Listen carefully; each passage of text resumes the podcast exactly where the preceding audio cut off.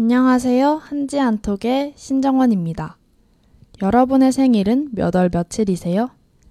생일마다 탄생화가 있다는 것을 알고 계신가요?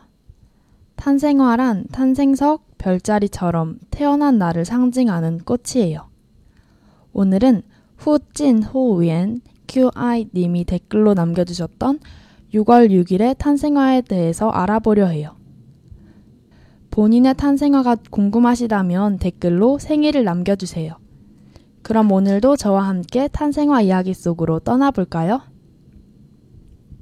6월 6일의 탄생화는 바로 노란 붓꽃입니다. 노란 붓꽃은 산과 들에서 자라요. 습기가 많은 곳이나 메마른 땅에서도 잘 자란답니다. 붓꽃이라는 이름은 그 꽃봉오리가 마치 먹물을 머금은 붓과 같다 하여 붙여진 이름입니다. 일반적으로 붓꽃류의 식물을 두고 아이리스라고 부르기도 한답니다. 붓꽃과 관련된 신화, 예술적 이야기가 많은데요. 그중 그리스 신화 이야기도 있습니다. 그리스 신화에 나오는 아이리스라는 사람은 시중을 드는 사람이었어요. 성격은 예의가 바르고 믿음직스러웠다고 해요. 그러던 어느 날 주피터가 그녀에게 집요하게 사랑을 요구했어요. 그러나 자신의 주인을 배반할 수 없었던 아이리스는 무지개로 변하여 주인을 지켰습니다. 이러한 전설을 가지고 있는 노란 붓꽃은 그 이유 때문인지 여름을 재촉하는 봄비가 촉촉하게 내리거나 이른 아침 이슬을 머금고 함초롬이 필 때 가장 아름답다고 합니다. 아이리스는 무지개라는 뜻이며 붓꽃의 꽃말은 비 내린 뒤에 보이는 무지개처럼 기쁜 소식 또는 믿는 자의 행복입니다.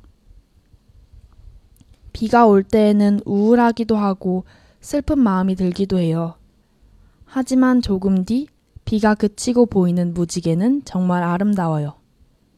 믿는 자의 행복이라는 꽃말을 가진 당신을 위해 지금부터 꽃잠을 봐드릴게요. 6월 6일이 생일인 당신은 정열을 다하는 사람입니다.